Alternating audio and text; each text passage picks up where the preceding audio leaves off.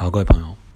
那么亚历山大东征呢，基本上我们介绍历史知识这一部分呢就要结束了，要开启新的一个篇章。那么在这个过程中，我想，呃，有一些重点的人物啊，重要的这个人物的事迹，可以呢做成一些节目啊，呃，大家一起呢回顾一下，因为这些人物在历史漫漫长河之中，确实是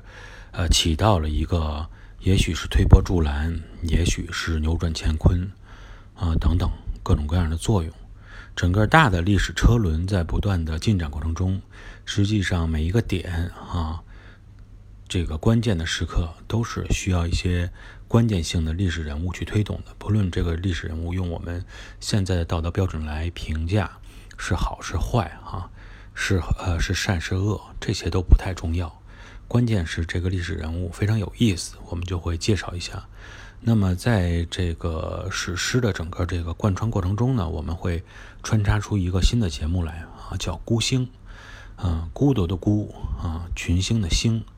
就是说在呃历史中出现的这种闪烁的啊人物啊有特色的人物，呃，使历史发生了变化的人物。那么我们都如果他的生平比较丰富的话。我们会大家跟大家这种系统的聊一聊。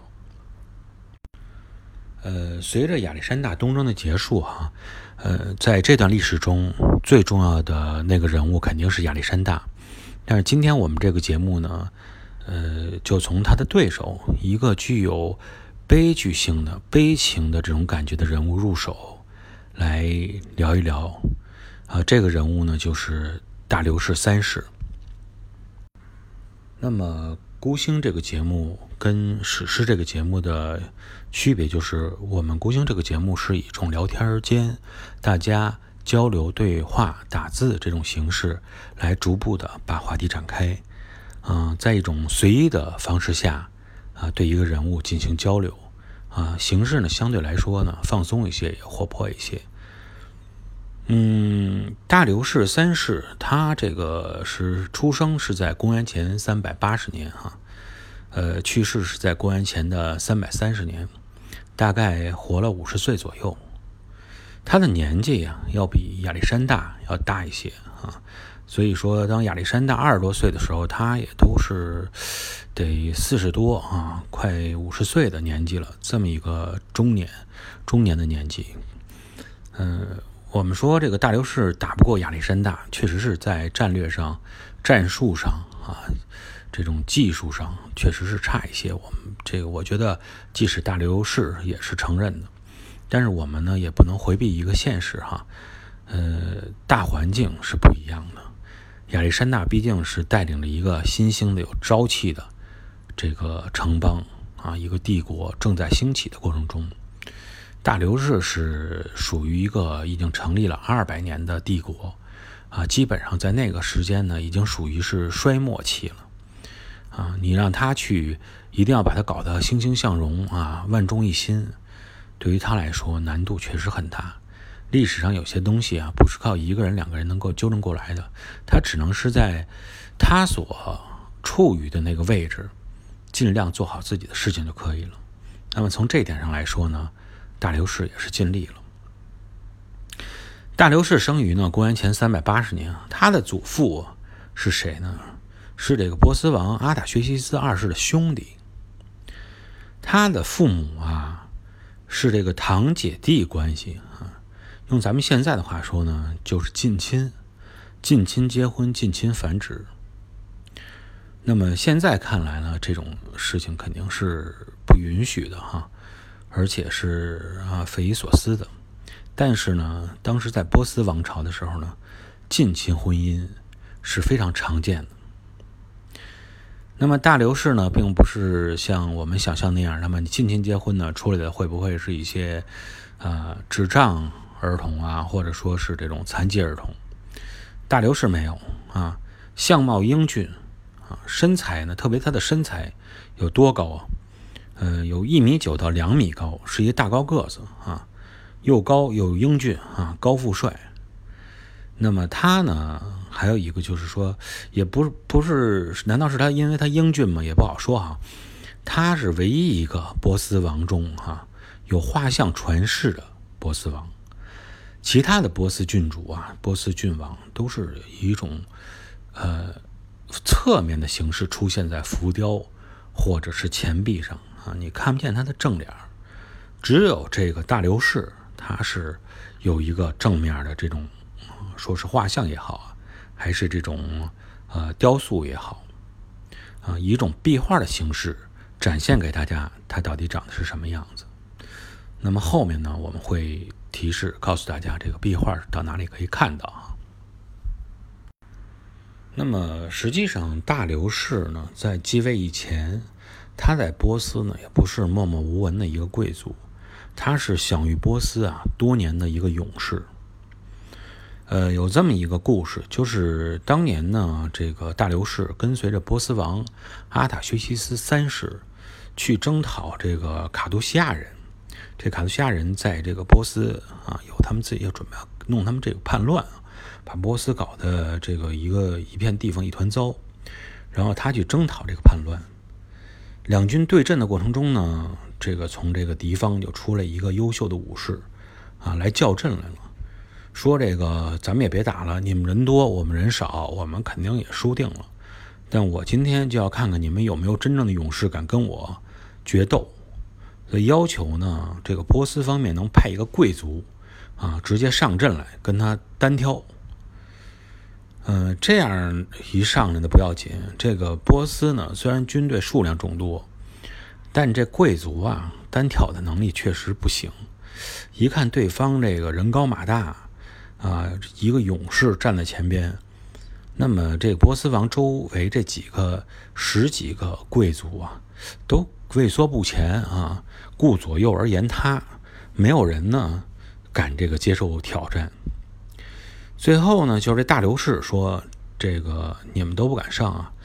我来上，我敢跟他单挑啊。”这其他人说：“好，那你你赶紧来吧，你来最好。”这波斯王说：“那你就上去跟他这个决斗吧。”这个大流士呢，还确实厉害，出阵应战以后啊，没有经过几个回合。就这种徒手哈将对手制服了，所以这个波斯王呢看到大流士这么英勇啊，非常开心。于是因为这件事情啊，包括他这个经常以来都很勇猛，就封了他一个总督，是亚美尼亚总督。当时呢，这个大流士实际上年纪啊也不小了，也快这个四十岁左右。那么，然后呢，在薛西斯三世王朝这个后期的时候啊，出了一个大的宦官，嗯，叫什么？叫巴古阿。嗯，对，就跟这个朋友们说的是啊，但到底有没有宦官，在这个波斯，咱们到时候再去探讨啊。我也不太清楚有没有宦官，就大概的意思就是这个扶持皇庭的这个底下这些这个比较近的这近身的官员，这个宦官巴古阿，然后他这个把持朝政了，然后呢，这个大流士三世呢，并没有说是直接跟他对立起来，而是怎么样呢？对他这种比较这种趋炎附势哈，顺着他来啊，不跟他顶着来。逐渐呢，这大流士三世呢就获得了巴古阿的信任。这巴古阿呢确实是一个这个恶人啊，然后他呢毒杀了薛西斯和这个王储阿西斯，这样呢就导致整个波斯王朝的成员基本上就没剩多少人了，啊，逐渐的凋零了。最后这王位啊就给了这个大流士了。在公元三三六年的春天。啊这个大流士就登基了，史称大流士三世。那么大流士登基以后呢，这八股阿呢有点后悔了，他觉得这大流士啊，之前啊，这跟他这属于虚情假意，不是真正能让他驾驭的，啊，不好驾驭这个人。于是呢，这八股阿又开始动这坏心眼了，想继续呢用他这种毒杀的方式啊，干脆把大刘氏呢也给毒死算了。然后他就准备了一杯毒酒，在一次宴会的时候，准备要给这个大刘氏敬酒，就拿这杯毒酒就上去了。大刘氏呢，实际上是一个啊心思缜密的人哈。他一看这个情况，他就知道，或者说他已经知道风声了啊。这个八卦不是好人，准备要继续独自我，再另立其他的这种皇帝。于是，于是呢，这个大刘氏说：“那个敬酒行啊，来，我喝你这杯，你喝我这杯，咱俩对调一下。”然后跟他把酒对调了。对调了以后，这八卦肯定不敢喝呀。但是大刘氏是皇帝，说你必须得一饮而尽，强迫他把那杯酒给喝进去了。结果呢，这个宦官恶贯满盈的宦官就被毒死了。那么从这个历史故事中啊，也能看出来，大刘氏是一个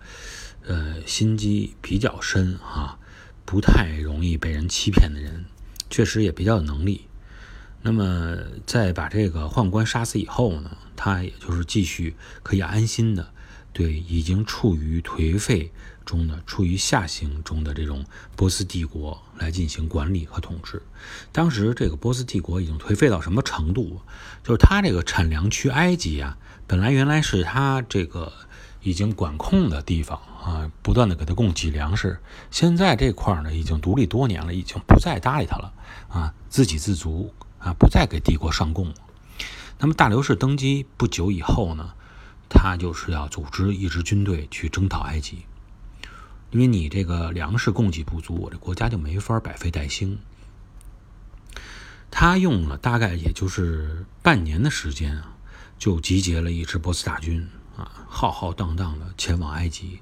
最终呢是一举荡平了埃及啊，使整个处于已经要衰退。颓废期的帝国啊，整个的气象为之一新，为之一振。这一年呢，大流士多大了呢？四十四岁，也算是呢，正处于年富力强、锐意进取的时候。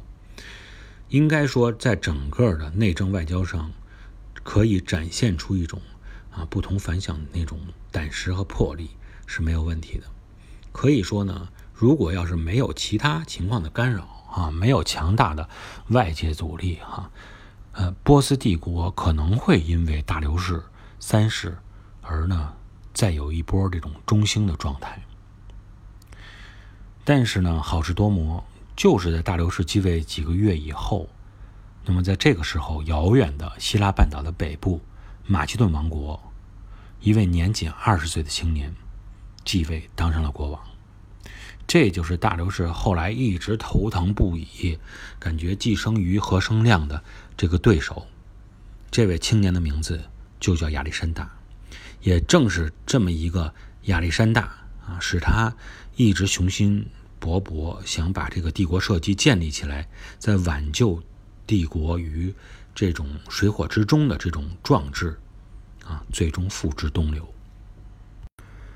那么从整个的历史上来看啊，来分析大流士这个人，我们应该说呢，他实际上性格呢特点是一种比较温良、比较醇厚的人啊，人还是不错。虽然呢他是一个勇士啊，这个武功呢也非常高强嘛，但是他本质上应该说呢不是一个那种好斗的人。他在这种大家的评价中啊。处事比较公正啊，慈悲为怀，而且是对支持他的人啊，啊，非常的这种诚恳，属于那种富有责任感的那种慈父的感觉啊，胜过领袖的感觉。那么像这样的人呢，实际上他呢，虽然是他的有很大的这种性格优点啊，那么呢，从反方面来说，那么肯定他也是存在一定的性格缺陷。作为一个人来说，刚才说的那些都是他的优点，但作为一个领袖来说，啊，你未必具有了人类的人的优点啊，你就一定是具有领袖的优点。有很多时候，它是一个反方向的啊。呃，领袖的性格和真正常人的这种性格之间的优缺点还不完全一样。那么他呢，这个大流士的缺点是什么呢？就是比较偏听偏信。啊，别人说什么呀？说东啊，他说哎，东边好。他本来是想去西边，他觉得那那要不然东边咱咱看看，听听他，也许他说的对呢。没有什么主心骨。还有一个呢，就是事到临头以后呢，缺乏胆量，啊，有些胆小。从他几次与亚历山大交争时候也能看得出来啊，当断不断，必受其乱。该直接去狙击敌人的时候，他这退着守着，怕啊狙击的时候反被人胜了啊。该这个撤的时候又有点犹豫，这个性格不是很不是很好。另外一个呢，就是他的情绪啊也有些问题。这大流士啊，情绪波动的比较剧烈。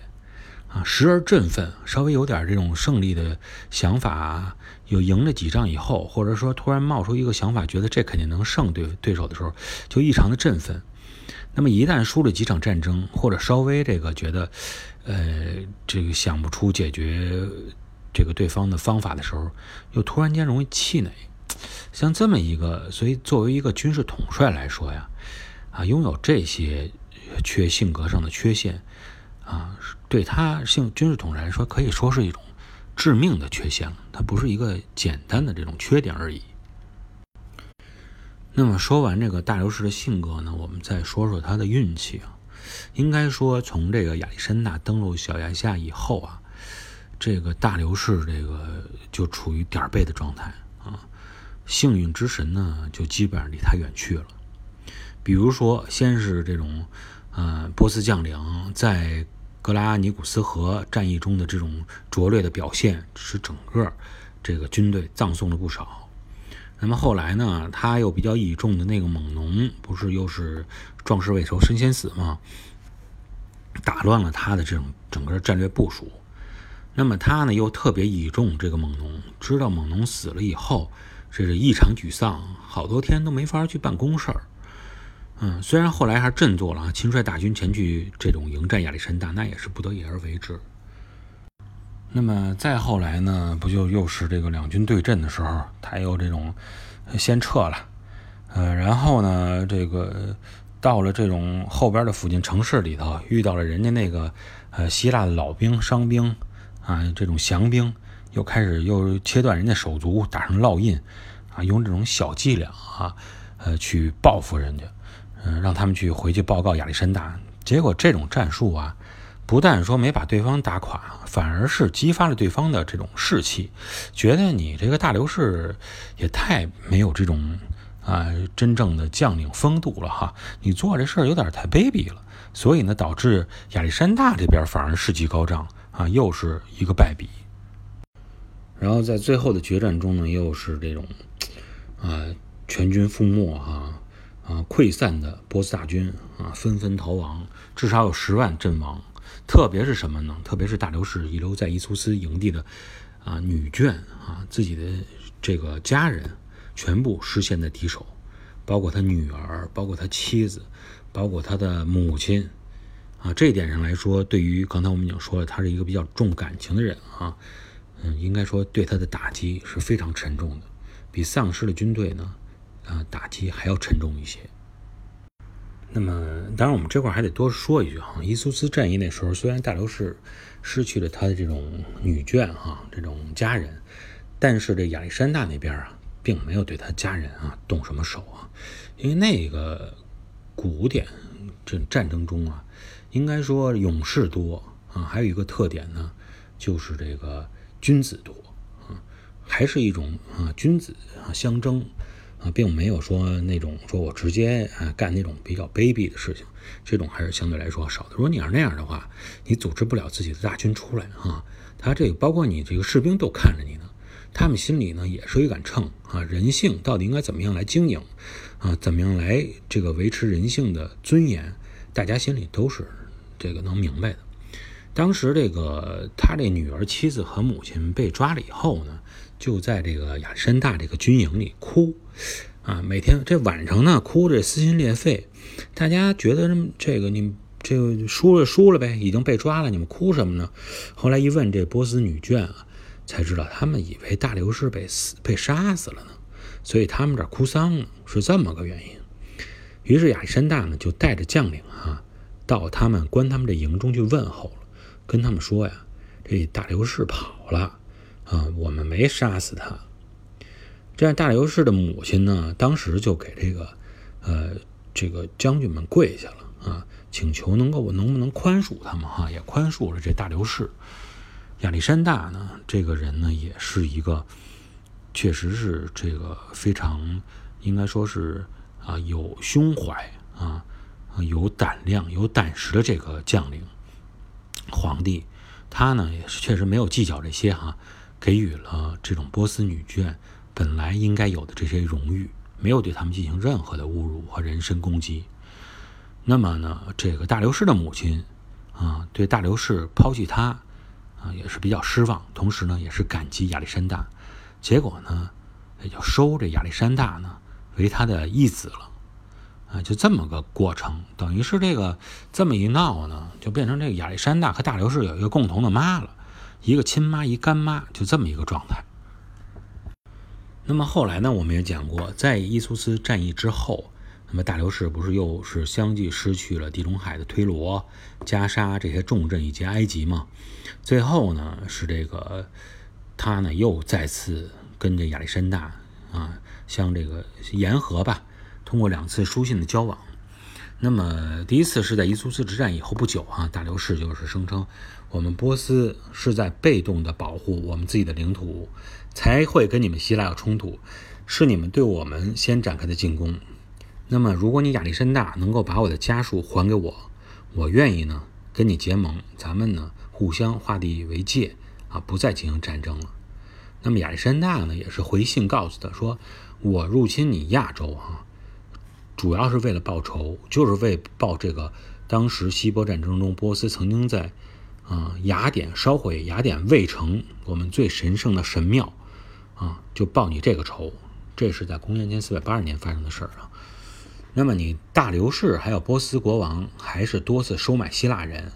啊，然后包括我们之前国王菲利二世也是你们派刺客杀死的，所以呢，我对你的大流士的要求就是你必须臣服于我，啊，不是跟你平起平坐，而是你要向我称称臣，我才能答应你的要求，不再对你进行攻击。那么既然这样呢，大流士也没办法，那就继续打吧，没办法。但是大流士的精神也没被击垮，他马上就开始重新进入这种重建波斯军队的这种状态之中啊，日夜训练新的部队啊，绝对不浪费一天。实际上，这个大流士在伊苏斯战役中啊，虽然损失了数万的士兵啊，整个这个西部啊，波斯帝国的西部已经是被亚历山大攻取了，但是他呢，在这个幼发拉底河的东岸。统治的基础相对来说还是比较稳固的，啊，那些波斯贵族虽然是拥兵自重，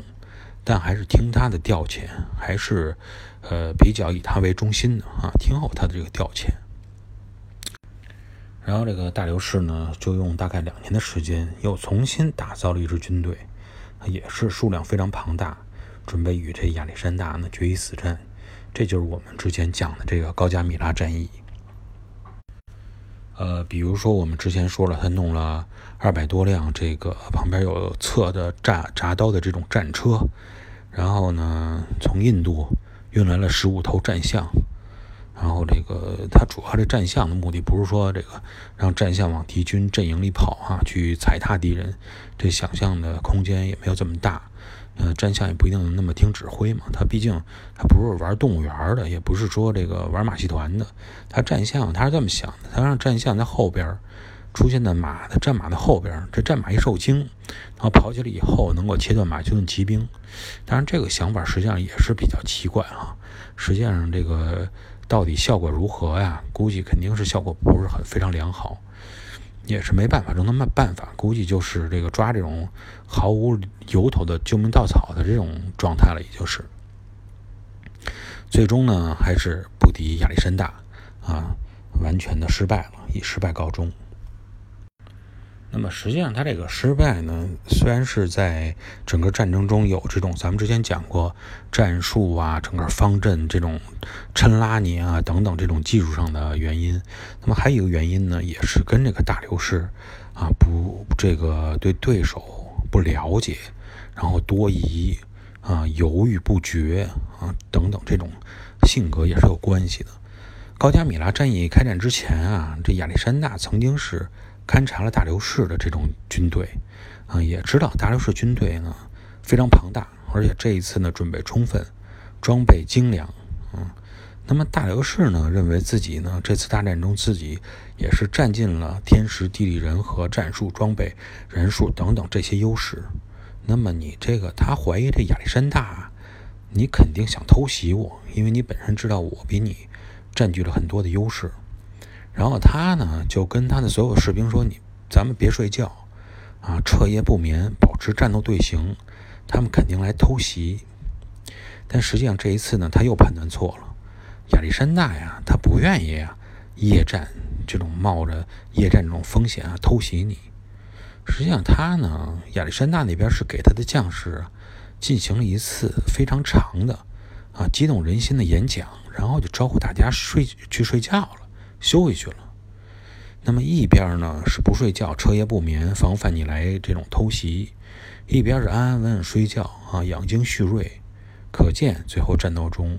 那么一边呢这种士兵就是疲惫不堪，那么呢另外另外呢这个一方呢就是精神抖擞。最终也有这个原因啊，导致大流士失败。实际上跟他这个性格呀，也是有很大的这个因素在里边起了作用的。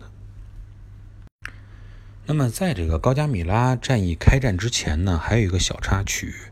也是比较有意思，就是在公元前的这个三百三十一年的夏天啊，然后这大流士实际上给亚历山大又写去了第二封求和信。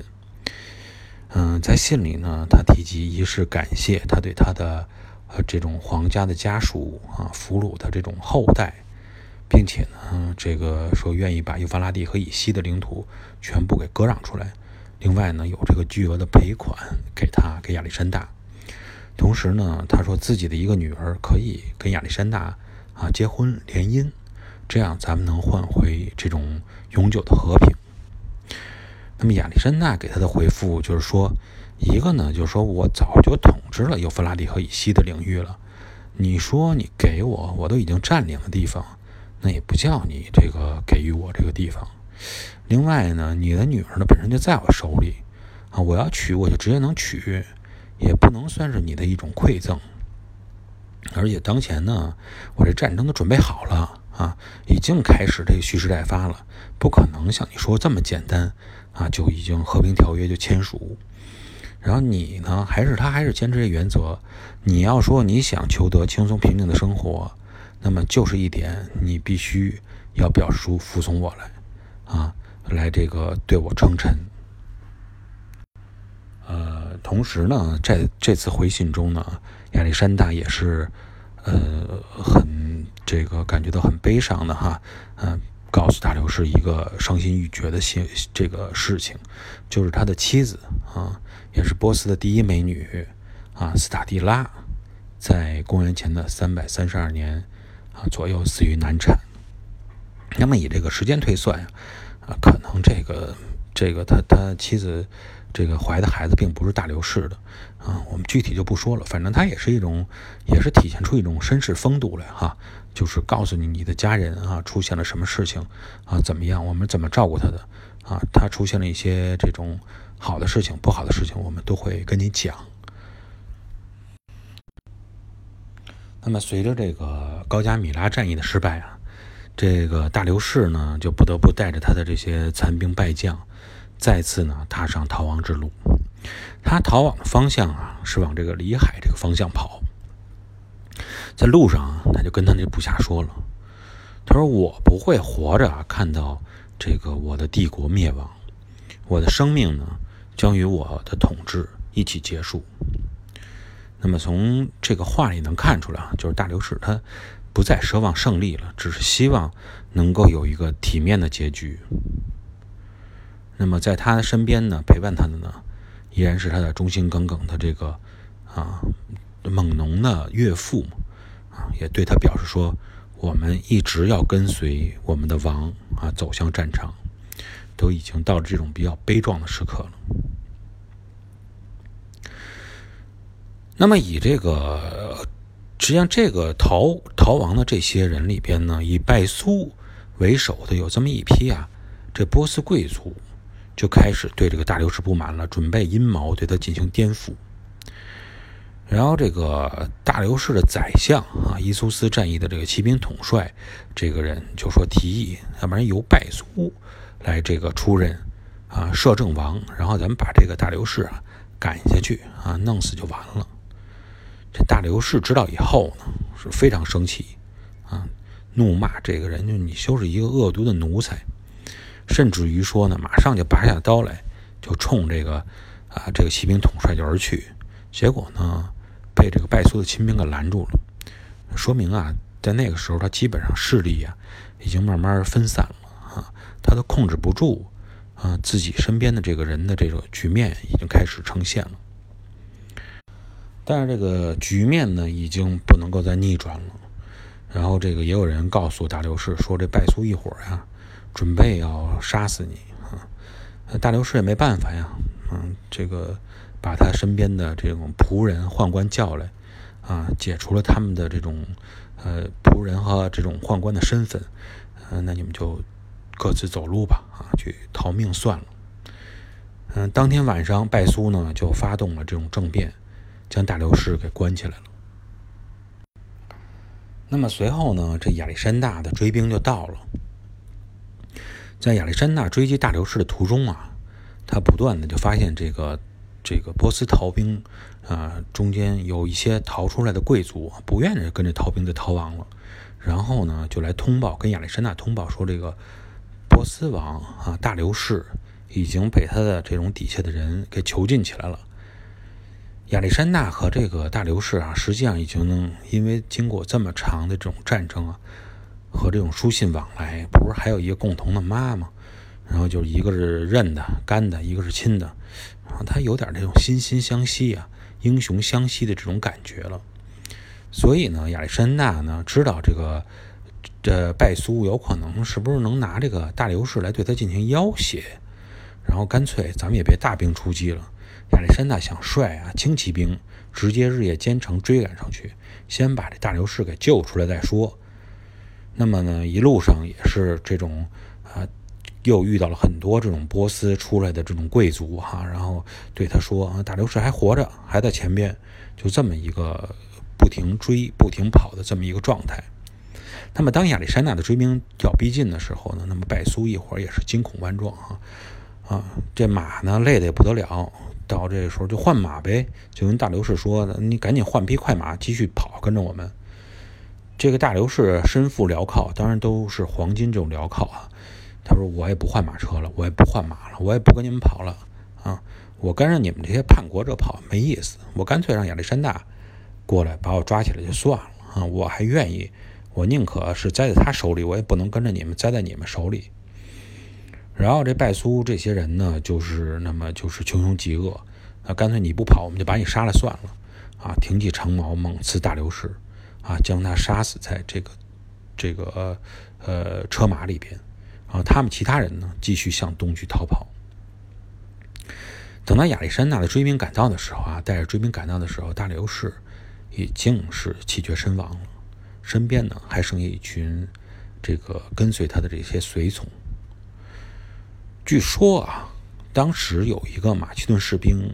啊，是跑在前面的，是在亚历山大这个追兵前面的。他在见到大流士的时候呢，大流士还没有咽气儿。奄奄一息，然后这个马其顿士兵呢，他叫啊波利斯特拉，这个波利斯特拉拿出自己的水囊来